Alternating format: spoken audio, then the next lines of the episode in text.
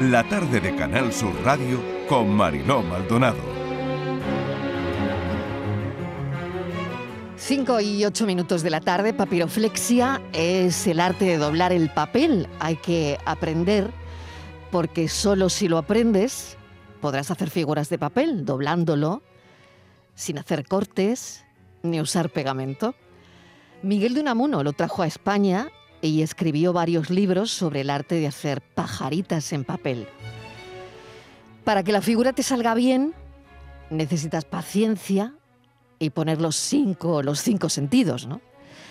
Yo solo sé hacer barquitos, barcos de papel. Me enseñó mi madre cuando era muy, muy pequeña y me ha servido para la vida.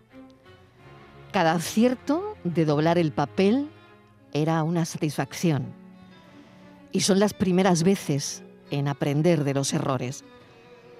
Por eso, repito, sirve para la vida. Hoy vamos a hablar de lo que es la palabra a la papiroflexia. Las cosas que merecen la pena siempre requieren tiempo. El placer, el amor, la vida. En los libros hay que entrar lo más libre posible. La lectura es la papiroflexia de la imaginación. Somos seres del lenguaje y sus ficciones. Los libros son los tatuajes de la memoria. La lectura es un estado de conciencia. El lector poliniza libros. Deja que cada día un libro te bese. La lectura principia en amor de madre. Leer nos desenvuelve. Quien lee, encuentra. La miopía del pensamiento se gradúa con lecturas. Los libros son un escondite donde nadie te busca.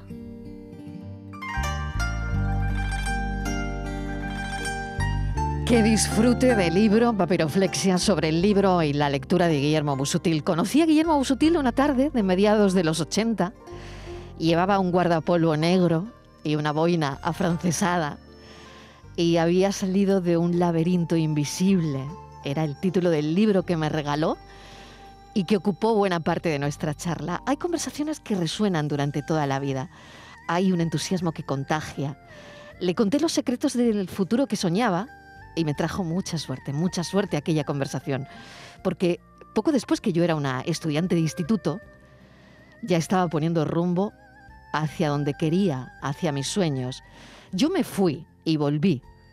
Busutil se quedó, cultivó, apostó por esta ciudad, por Málaga, por Andalucía. Y leí anoche una entrevista que decía que frente al protagonismo de ciudades como Madrid o Barcelona, siempre ha trabajado desde fuera de estas dos ciudades. Ha trabajado mirando al mar como campamento base. Ahora yo ya soy también un poco busutil. Y le diré que tiene la misma mirada de ojos rasgados múltiple. Ahora me contará la anécdota de sus ojos rasgados, lúcida e irónica del Busutil de hace 36 años. Hola Guillermo. Hola Marilo, buenas tardes. Qué difícil son las entrevistas a los amigos. ¿Verdad? Sí, pero son muy bonitas también, ¿no? Tienen algo de entrañable de equilibrismo, ¿no? Que al fin y al cabo es lo que tú haces en la radio, ¿no? Equilibrismo en el aire, ¿no? Bueno, ¿es otro aforismo? otro aforismo. Qué bonito. Eh, de los muchos premios, Guillermo, el último, 2021, recibió el, el Premio Nacional de Periodismo Cultural, un reconocimiento y y una celebración mayúscula de, de, de tu magnífica trayectoria. Oye, ¿cómo, ¿cómo recibes eso? Pues mira, fue casi hace un año, porque fue exactamente el 21 de junio, que yo estaba en mi despacho eh, escribiendo, entonces sonó una llamada de teléfono y una voz femenina me dijo, don Guillermo Busuti, y dije, sí, soy yo.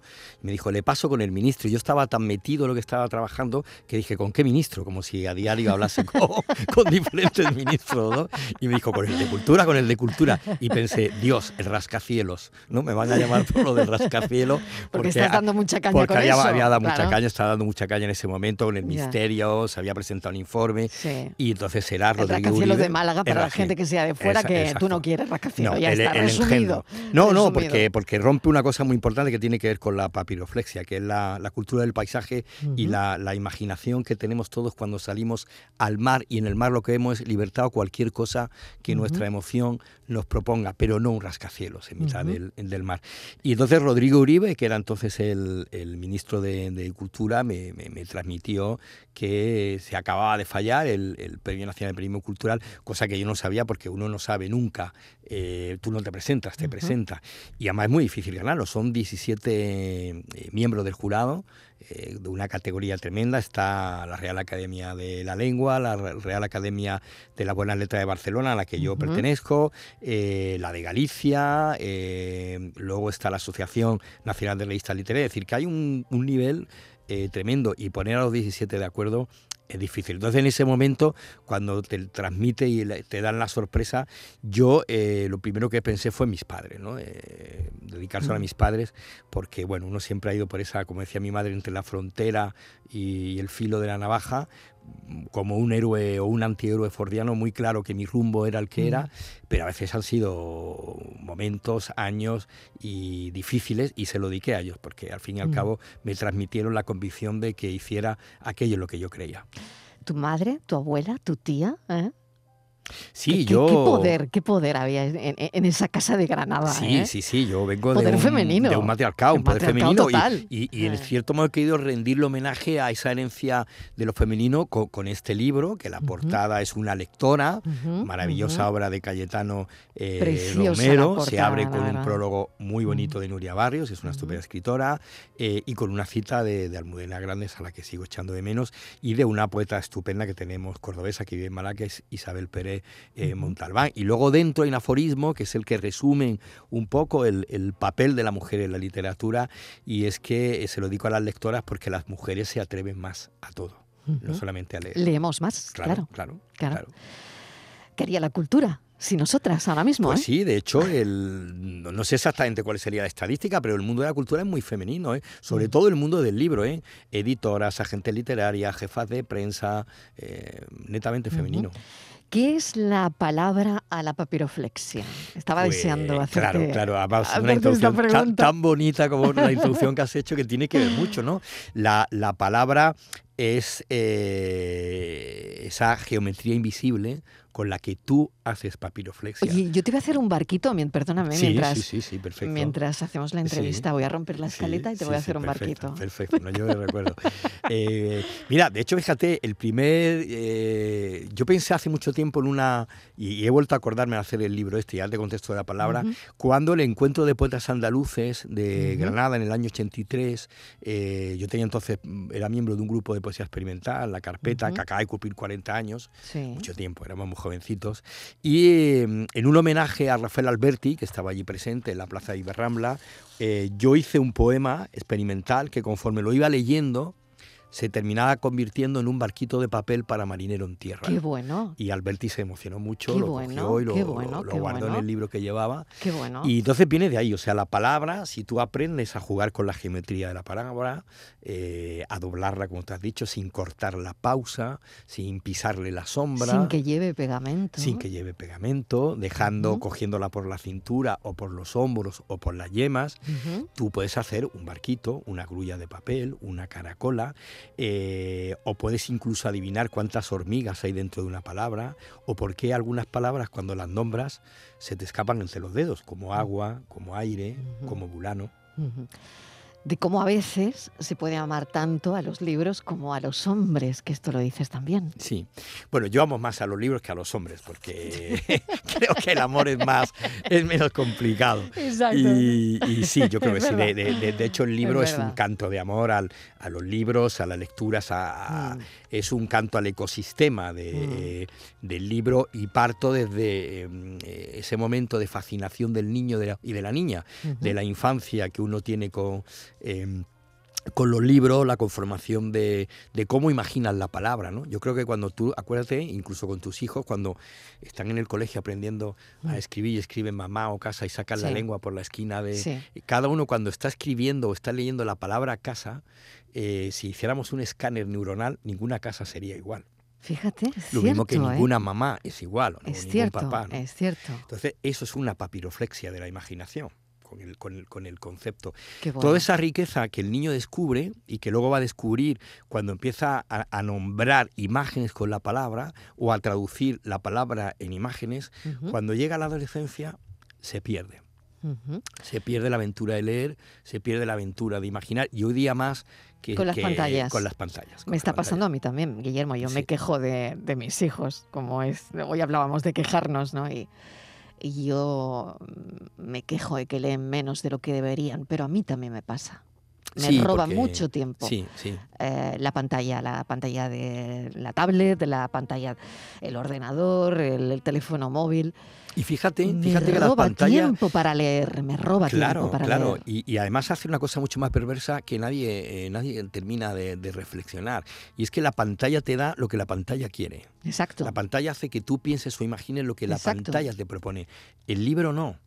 El libro te propone una historia, es decir, si tú lees papiroflexia con tu pareja y decir, bueno, claro, porque es un libro a leer a dos voces o a leer a una, ¿no? Es un libro de noche, es un libro de horas, no es un libro de mediodía, puede ser un libro de café, es un libro de bolsillo porque es una molesquine, pero tú puedes hacer el juego con tus hijos o con tu pareja, es decir, yo leo cinco eh, aforismos que están construidos para que el lector o la lectora los complete a su manera, termine de completar esa escritura abierta que es el aforismo, eh, y luego tu pareja o tu, o tu hija o tu hijo leen otros cinco y os intercambiáis lo que eh, esa imagen os ha propuesto a cada uno. Es ¿no? como un juego, ¿no? Es como un juego. Qué un bonito. juego, Mm.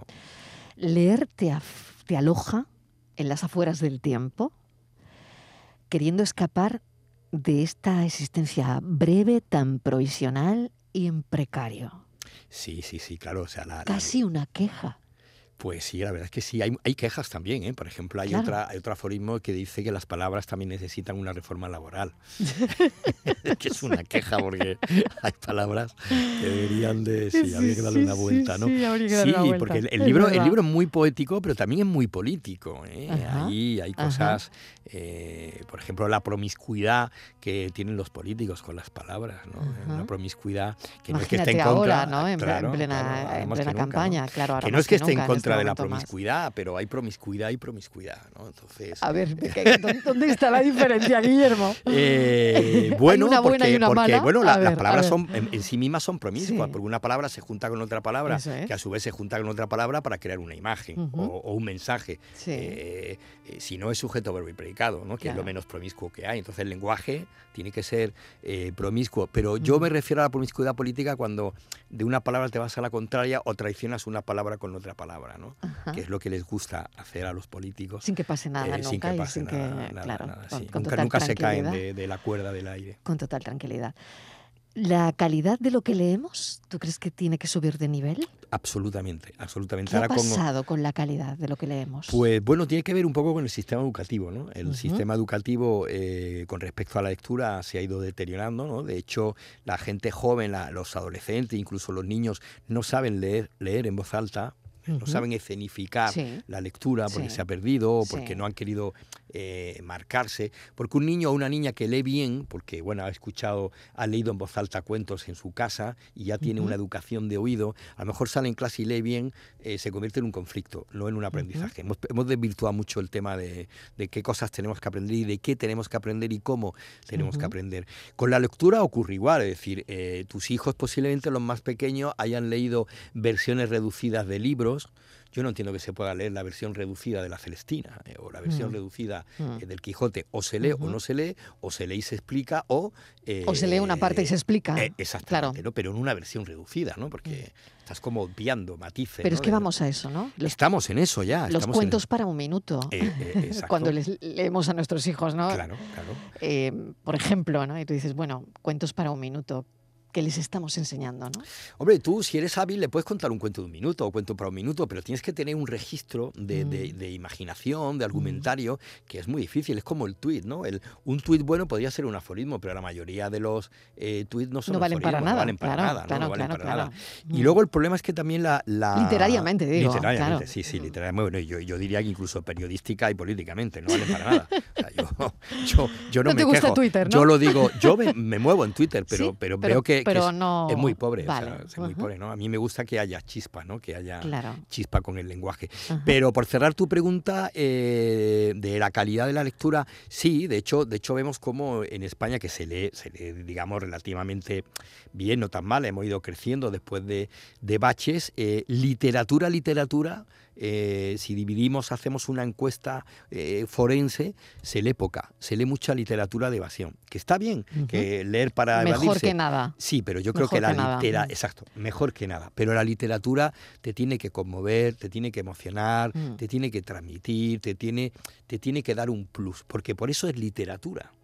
Eh, porque si no estaban las radionovelas, que bueno, de Guillermo Saucier Casaseca, Exactamente. que yo escuchaba de niño, maravillosas. O la estirpe de Sautier, ¿no? Eh, exacto, ¿no? Yo, yo le pido, le Claro. pido que, que sea algo más que entretenimiento, ¿no? De-. Hay literatura que yo le llamo eh, de tránsito, que es la que lees en un, en un viaje en un tren o, o en, un- en esos no lugares de los aeropuertos o en un vuelo, que está muy bien para pasar el tiempo, pero es un libro que cuando lo cierras no te ha dejado huella, no te ha dejado ese tatuaje en la memoria que tienen que dejar los libros. Claro, em, no sé si un poco es la reivindicación papiroflexia, ¿no? De la palabra que ha perdido a la palabra, o no sé si por otro lado lo leía anoche en una entrevista preparando mm, esta charla, Guillermo, o si hemos perdido deslumbramiento, si al final estamos menos deslumbrados por otro lado.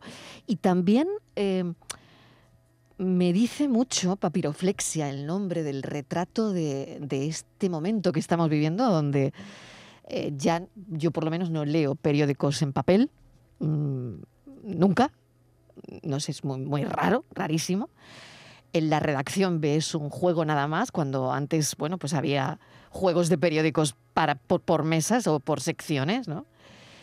Y no sé si es también un poco la extinción de- del papel de los últimos románticos que Bueno, me has hecho muchas preguntas, te diré la sí primera. muchas y otra La- cosa sí. y otra cosa leer en, Sí. en el libro digital que, ahí yo para nada fíjate soy lectora de- del diario eh, eh, digital Sí. pero no eh, me acostumbro para nada y mira que me lo llevo a la playa y es mucho más cómodo al libro digital Claro. Bueno, necesito el libro El papel. claro, el pues libro te- de papel Te, te voy a responder así como en encuesta de test, ¿no? De Venga, antiguo, bien, ¿no? bien, bien. El problema no es que hayamos perdido capacidad de, de deslumbramiento, es que vivimos permanentemente deslumbrados. Ajá. Deslumbrados por, eh, eh, por la, por la Ujú. mediocridad, por la Sí. pantalla, por la posverdad, Sí. por la manipulación de- del Mm. vocabulario, por la- el empobrecimiento del lenguaje. Vivimos deslumbrados en, en una, en una distopía que hace mucho tiempo que vivimos, un poco como Matrix, ¿no? sí eh, que no nos damos cuenta, no hace falta tomarse la pastillita, ni, ni la azul ni la roja. Entonces vivimos deslumbrados y lo que hemos perdido es capacidad sensorial y sensitiva para eh, saborear la palabra, para darle pausa a la lectura. La- leer requiere una pausa, salirse del tiempo, pero lo mismo que requiere una pausa, tomarse un café con un amigo, o comer con un amigo o una amiga, o hacer el amor, o simplemente irte sola a ver un atardecer y dar un paseo por la playa, necesita pausa y capacidad de sorpresa. Hay que, eh, hemos perdido capacidad de encontrar en lo cotidiano, en la vida diaria, eh, la poesía que existe, que hay una poesía en, en algo que ves, un gato que te mira de repente, eh, que va pegando tumbos por ahí, se para y se detiene y te mira. ¿Por qué te mira a ti el gato y no a otra persona? Ujú. ¿eh? Ahí hay un elemento eh, mágico, eh, eh, eh, poético, eh, esas cosas que a mí me gustaban mucho, la- los, los azucarillos de los cafés, que yo nunca he tomado azúcar con el café, pues por lo menos en los últimos, hace muchos años, que algunos te traen una frase, ¿no? Y Sí, qué frase, sí. qué bonito, ¿no? Voy a, voy, a, Sí. voy a doblar, voy a estirar el papel, lo voy a Sí, leer, lo voy a lo voy a guardar, mirar, lo ¿no? voy a mirar, ¿no? Ajá, o me ha gustado, o sí, sí, es verdad. Y eso tiene que ver con leer en papel o leer en pantalla, ¿no? Está yo claro. necesito la corporeidad, la sensualidad del De hecho, el libro Papiroflexia los oyentes no lo pueden ver, aunque lo pueden ver con los oídos de la, de la radio, que es la mirada. Eh, tiene una portada que parece una, una papiroflexia, una escultura en 3D. Entonces yo necesito esa sensualidad de tocar el libro, ver la portada, abrir la página, oler la huella de la tinta. Eh, igual que cuando me gusta escribir a mano, sentir el cuerpo de la palabra, el peso de la palabra, la cintura, bailar con ella. O como cuando éramos niños, ¿no? Y decíamos, la tengo en la punta de la lengua. ¿Por qué? Porque la palabra pesa. Hay palabras que pesan y hay palabras que vuelan, hay palabras que son cometa, eh, hay palabras que son como una gota de agua dentro de, que crean una onda eh, concéntrica que se va expandiendo, expansiva, que son los aforismos en cierto modo también, y hay palabras como te decía al principio, que si las nombras se te escapan entre los dedos, como agua, como aire o como bulano. ¿Qué recuerda Guillermo Busutil del patio del colegio? Es una pregunta que hacemos aquí a los escritores que se sientan, a, a, la gente que se sienta, porque, porque siempre el patio del colegio nos, nos, dice eh, muchas cosas de lo que, en lo que te conviertes después, ¿no? Sí, sí, sí. sí. De hecho, el, el patio, el patio, del, colegio es el segundo barrio. El primer barrio es la calle de tu barrio. Es verdad. Y luego el patio del colegio es tu segundo barrio. Y además es un campo de batalla donde tú desde que entras en el colegio tienes que posicionarte en esa lucha de poder que es el patio del, eh, eh, del colegio. Si tienes un instinto o una, más que vocación, un instinto o un talante eh, líder que yo, pues, afortunadamente y desafortunadamente, lo tuve, te permite hacer diagonales en el patio del colegio y hacerte con el patio. Yo, por ejemplo, me hice pronto con el patio escribiendo con 7, 8, 9 años unas novelas del oeste de que era la colección La Hermandad del Revólver, eh, que la firmaba con el seudónimo de Tiger Nine y que eran las aventuras de Ringo Res, que era un pistolero errante que iba teniendo aventura. Entonces iba convirtiendo lo que vivía y a mis compañeros de patio en personajes. Entonces, si el matón de sexto de bachiller... Y tú proponías ese juego, ¿no? Yo proponía. Eh, bueno, yo lo que hacía era mirar y con lo que vivíamos, pues eh, convertía las historias y luego lo vendía. Luego llegaba al día siguiente y decía, he escrito esta novela, 15 pesetas ejemplar único. ¿no? Entonces era escritor, eh, editor, el librero, ¿no? Y entonces al matón de, si yo estaba en cuarto, al matón de quinto, que me pegaba o me, o me, amenazaba con algo, lo decía seriamente en el patio delante de todo el mundo, que sepas que en la próxima novela Ringo Rex te va a matar. y en la siguiente novela Ringo Rex mataba a Cabrera. le encantaba a la gente A la gente le encantaba. A los niños. Le encantaba, a los niños le encantaba, Eso. De hecho, la compraban. No, había un niño que comprase la novela. La compraban entre varios para, para, leer aquellas novelas. Oye, aprovechando que estás aquí. Leemos algunos aforismos. Perfecto. ¿Los tienes? Yo tengo aquí algunos, tengo algunos de mis preferidos. Desordenados, ¿no? Eh, sí, desordenados. Venga, vale. Es un libro para, para leer eh, desordenadamente, ¿no? De, venga, tú lees uno si yo. Venga, lo hacemos, a, lo hacemos a dúo, Guillermo. Venga, yo tengo aquí cuatro que elegí y venga, pues yo, otros, cuatro. otros cuatro. Venga. me quedo con este que me. Bueno, es que me, me encantan todos, pero. Mi madre me enseñó a planchar las palabras de los días importantes. Una casa con libros es más grande. El lenguaje también procura el jaque mate. De la vida, la lectura lo anticipa todo. Ser de letras no es de este mundo, sino de muchos. Dickens tuvo grandes esperanzas en las palabras en tiempos difíciles. Escribir se hace en la sombra. Penélope se asoma al mar y lo lee, cada noche entre sus dedos, hacia atrás, las olas. A las palabras les afecta el humo. A veces de noche escucho a mis libros andando descalzos por el pasillo.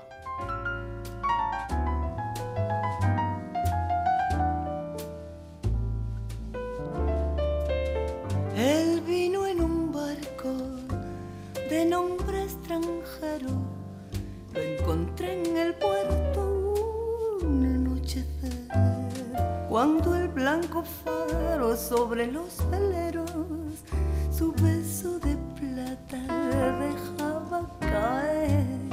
Era hermoso y rubio como la cerveza. Papiroflexia sobre el libro y la lectura podríamos estar hablando, no sé, yo creo que toda la tarde, pero habrá que darle paso a lo que viene después, incluso después eh, el informativo a Natalia Barnés, ¿no? Y coger ese barco que hemos Oye, hecho. te acabo de hacer el barco, eh, solo sé hacer esto, pero mira, aquí está. Además te lo he hecho con un, con un trozo de escaleta he cogido el, el trozo donde mm, aquí va la noticia de un nuevo fármaco que aumenta la supervivencia en un tipo de cáncer de mama metastásico. Qué bonito. Así que este es el barco con ese trocito de noticia que hemos dado hoy en el programa que te regalo, Guillermo Muchas Busutil, gracias, porque tú me has gracias. regalado una entrevista preciosa. Y tú me has regalado volver a embarcarme en la radio. Gracias. A ti. Ella me quiso y me ha olvidado. En cambio yo no la olvidé.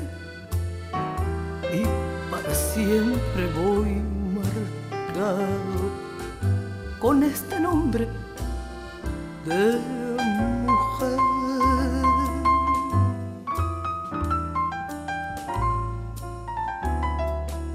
Él se fue una tarde con rumbo ignorado en el mismo barco que lo trajo a mí.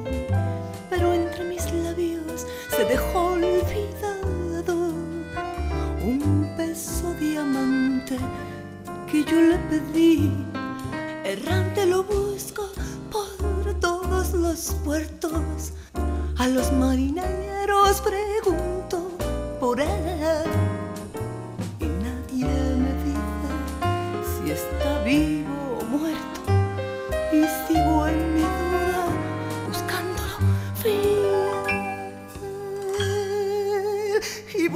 sangrando lentamente de mostrador en mostrador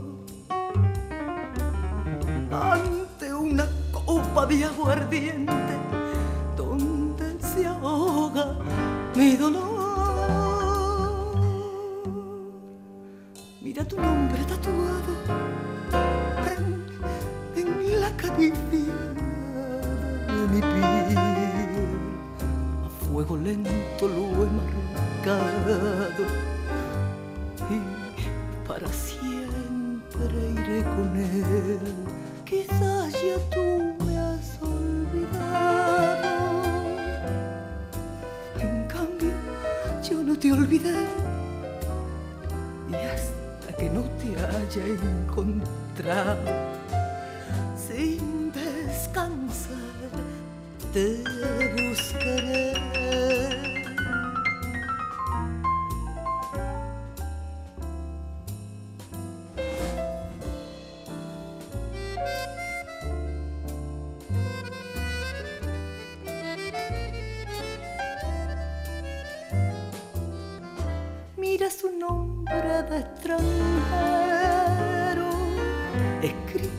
Aquí sobre mi piel. Si te lo encuentra marinero, dile que yo muero por él.